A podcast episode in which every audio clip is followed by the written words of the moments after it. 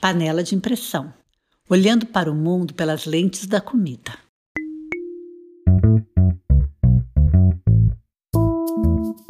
Olá, eu sou a Elaine de Azevedo e esse é o meu podcast Panela de Impressão. Hoje vamos falar um pouquinho sobre o pão. Parece que o velho pão entrou na conhecida arena das controvérsias e polêmicas alimentares e na mesma simplificada polaridade que passa muitas decisões do nosso comer diário. O consumo de pão tem sofrido um impacto devido às restrições impostas pela dieta de exclusão de glúten que a gente falou no podcast anterior, baseada em estudos que mostram seus malefícios. Mas, por outro lado, a gente também vê o crescimento do interesse de pessoas em fazer pães à base de trigo integral, com fermentação biológica natural, o famoso hashtag LevainBread das redes sociais. E tem um monte de aulas de panifício e padarias artesanais, e o feitio do pão artesanal ganha uma positividade. Nesse período de pandemia, os blogs e sites que ensinam a fazer pão ganharam muitos cliques de cidadãos aprisionados em casa e com mais tempo livre. Se você ainda não fez seu pão de fermentação natural, não sabe que emoção você está perdendo. O pão fica lá uns dois dias, crescendo devagar sobre uma loucura fermentativa. Ouve as conversas, esquenta, esfria, e como magia, cresce, muda de forma, de gosto. Tem que fazer um nessa vida. Aliás, a julgar pelas redes sociais, o pão virou a estrela da pandemia. Um delírio coletivo, como falou Luiz Américo Camargo. E daqui a pouco, o pão vai ter que assumir sua ideologia, porque já tem gente falando que fazer pão é coisa de alternativo, de contracultura, de hipster e até de esquerdista. Vai pra Cuba! Será que o pão vai sair da sua neutralidade e se assumir como fascista ou comunista? A favor ou contra o aquecimento global?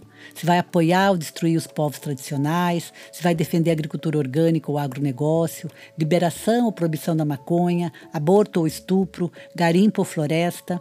Polícia militar ou negros? Cultura ou censura? LGBTQI+, ou hétero, liberação das armas ou educação. Antes do pão ter que se exilar em Cuba, melhor discutir o simbolismo dos cereais que fazem o pão. Os estudiosos da nutrição antroposófica consideram os cereais essenciais para a dieta humana. Utilizando uma racionalidade mágica tradicional, a nutrição antroposófica relaciona os cereais aos dias da semana, aos elementos, às influências planetárias e à sua distribuição nas diferentes regiões do planeta, não exatamente a sua origem. É uma bela abordagem que eu gosto muito. Aliás, eu adoro a nutrição antroposófica. Quem me conhece já sabe disso. Assim, a nutrição antroposófica fala que segunda-feira é o dia do arroz, cereal com estreita relação com a água, que por sua vez sofre influência da lua, por isso segunda-feira chama-se lunes em espanhol e luned em italiano. E ela é base da alimentação do povo asiático. O arroz se espalhou pelo mundo como um símbolo de fertilidade e capilaridade da raça amarela. Terça-feira, Marte em espanhol, é o dia da cevada do planeta Marte, cujo elemento é o ferro, que representa a região da Europa Central e o deus romano da guerra. Qualquer coincidência com a colonização do Sul à base do ferro não é mera coincidência. Quarta-feira, miércoles em espanhol, é o dia das ações mercuriais que movimentam o continente africano e seu representante, o painço, é um cereal invisibilizado na dieta ocidental. Será um tipo de racismo alimentar? É o cereal do movimento e não podia ser outra qualidade quando se pensa na África, no ritmo, na percussão. Mais painço, por favor, né? O centeio é o cereal da quinta-feira, jueves em espanhol, e é adaptado ao norte da Europa sob as forças de Júpiter e do metal estanho. O rei dos deuses, Júpiter, o planeta da sabedoria e da razão. Só dá deuses quando se pensa na Europa. Mais país. Sexta-feira é o dia feminino de Vênus, Viernes em espanhol, o mais caloroso dos metais e dos cereais. Tem o cobre como metal, que conduz muito bem o calor, e tem a aveia, cereal que se relaciona às regiões polares do planeta. A aveia precisa de frio para ser cultivada. Tá com frio? Come aveia, que é muito termogênica. Não é à toa que se come mingau de aveia nos países frios. Sábado é relacionado ao planeta Saturno, Saturday em inglês, ligado ao passado e à melancolia dos verdadeiros e desqualificados americanos. Dia do nosso cereal ameríndio, o milho. O milho, assim como nós, sempre colonizado, primeiro pelos portugueses e agora refém das multinacionais dos transgênicos. Essa foi a maior perda de patrimônio cultural dos últimos tempos. Ele se relaciona com o elemento chumbo, alquimicamente transformável em ouro. Somos isso, chumbo e ouro. E tudo recomeça. Mas ouro puro é mesmo domingo. Sunday em inglês, dia do sol, do povo do Oriente Médio e do trigo. Os antropósofos falam que é o cereal representante das forças crísticas, o simbolismo do amor ao próximo, das forças coletivas, forças tão raras pelo Oriente Médio, né? E por aqui também. Nem conseguimos até hoje alcançar esse estado de empatia. O individualismo é que impera e o trigo, assim como a alteridade, estão sendo ameaçados de extinção pelos estudos que desconsideram sua origem e modificações sofridas. Gluten-free diets. Abaixo o pão e essas ideias comunistas. A dieta antroposófica tem por base os sete cereais integrais, que são considerados como alimentos superequilibrados no seu valor nutricional e também são essenciais para o ser humano. Não existe cereal sem domesticação. É um típico exemplo de afetação vegetal humana, que faria Anna Tsing deixar os cogumelos por um tempo e escrever outro livro, agora sobre a dependência entre seres humanos e cereais. Com essa mesma visão antropológica, a antroposofia, não confunda com antropologia, oferece uma relação entre o feitio do pão e os diferentes momentos de desenvolvimento da humanidade, sobre essa domesticação e afetação de mão dupla entre os pães e os seres humanos. Bom lembrar que pão é diferente de trigo. Pão implica trabalho humano, transformação, incorporação de água, ar, fogo, sal. É um alimento cultural que envolve ação humana, não é só um ingrediente, por isso revela em seus segredos um pouco de cada momento da humanidade. O Pitágoras falava que o universo tem início com o pão.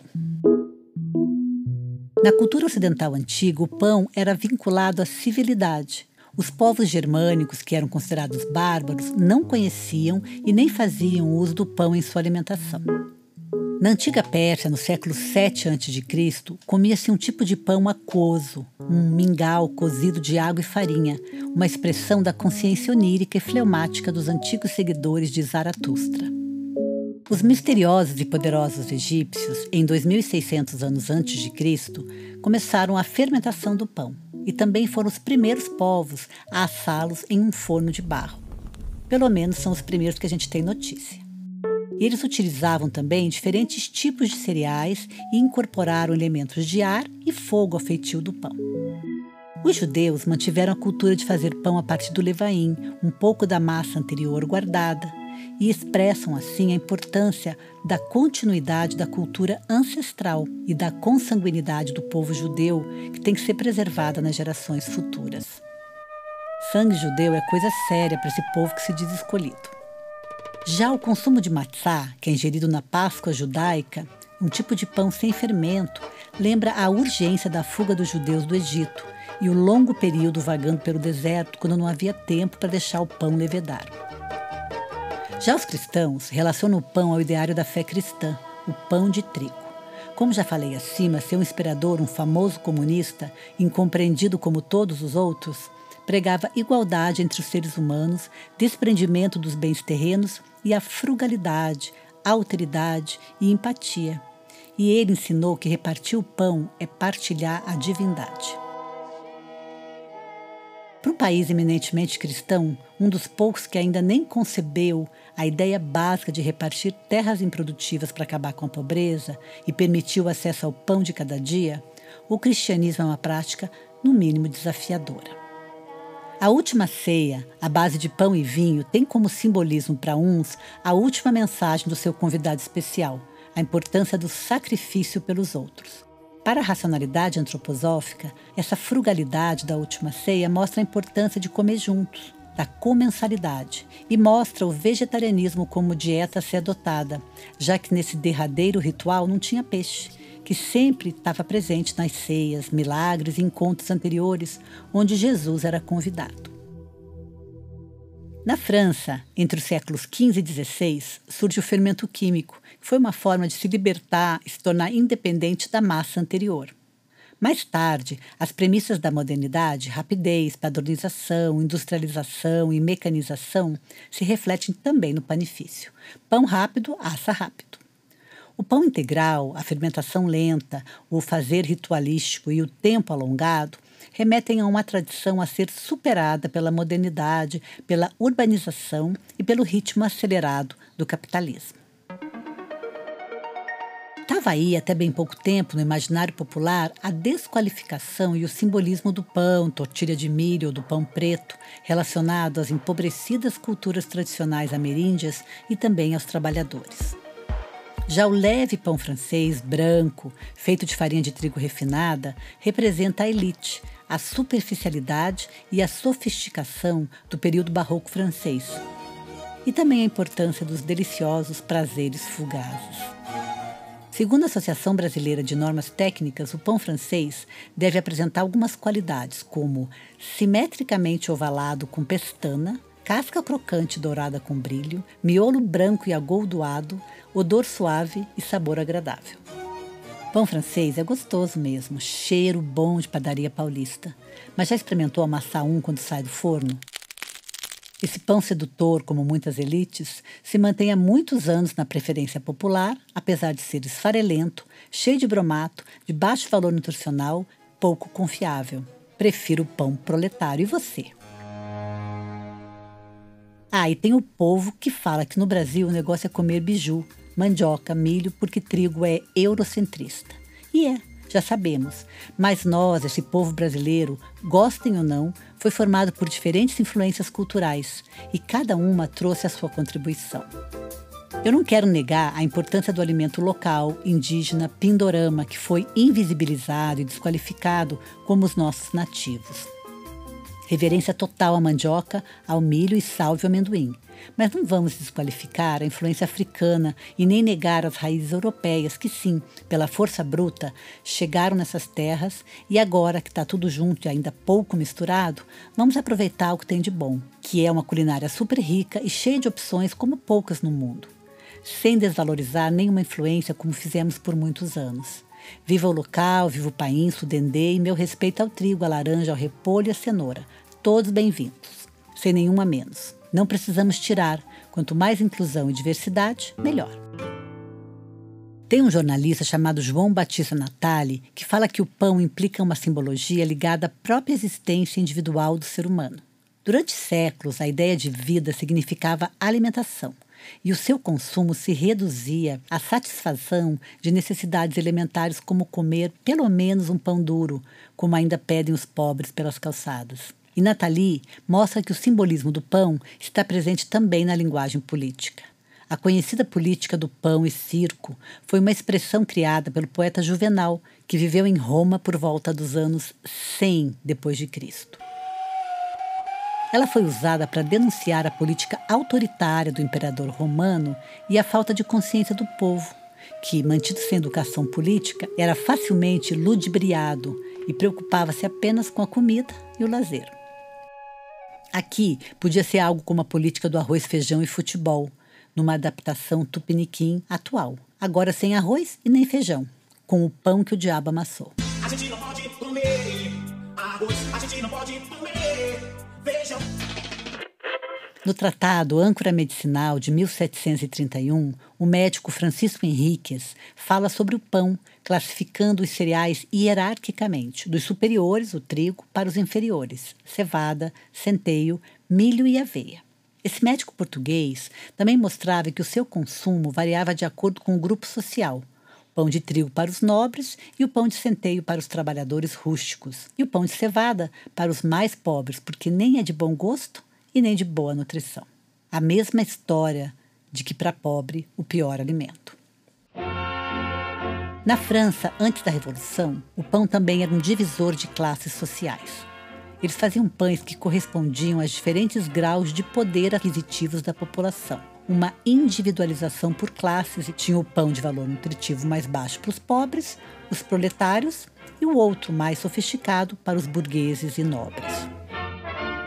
Mas na França Revolucionária de 1793, a administração baixou um decreto proibindo a feitura de pães que se relacionassem aos diferentes graus de poder aquisitivos da população. Eles queriam criar o pão da igualdade, um ideal não realizado até hoje.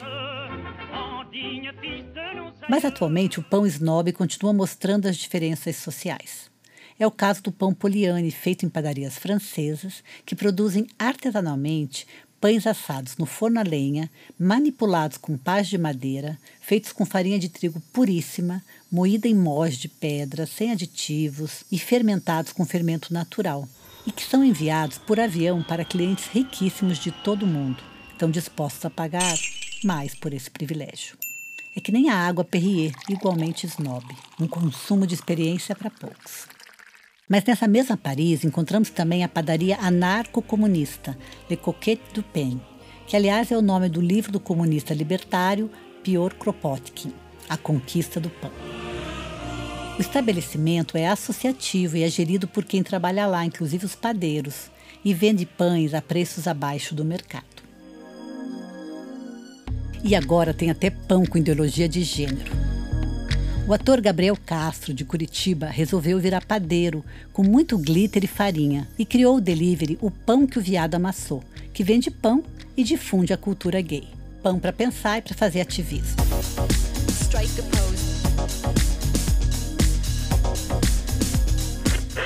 E o pão também se politizou na Polônia, onde os crimes de ódio contra estrangeiros e minorias estão em ascensão. Lá tem um projeto chamado Nosso Pão de Cada Dia, que tem por objetivo promover a tolerância de gênero e também étnico-racial, fazendo com que as pessoas de grupos marginalizados, gays, imigrantes, judeus, negros, preparem e vendam pão para os clientes em uma padaria de Varsóvia. Cada pão é embrulhado em uma fita preta com uma foto e informações sobre a pessoa que o assou e com a pergunta: Esse pão tem o mesmo sabor que teria se um polonês tivesse assado? Experimente o nosso pão e conheça nossos heróis. A raiva não é e não será nosso pão de cada dia. Veja lá no YouTube esse pão que fala no Our Daily Bread Project e se inspire. Bem, diante dessa breve fala do pão, resta saber quem vencerá a luta nesse momento. O pão refinado, acelerado e demonizado pelos estudos científicos controversos, ou pão de fermentação lenta, feito de trigo integral, orgânico, preparado com lentidão atemporal. Lembrando que os dois continuam inacessíveis para uma boa parte da humanidade, sem pão nem circo. Isso porque andam em falta os profetas e líderes a fim de dividir ou multiplicar os pães para distribuir para os famintos. Se souberem de algum profeta desses por aqui, manda ele fugir para Marte antes que o crucifiquem. Beijos e até a próxima!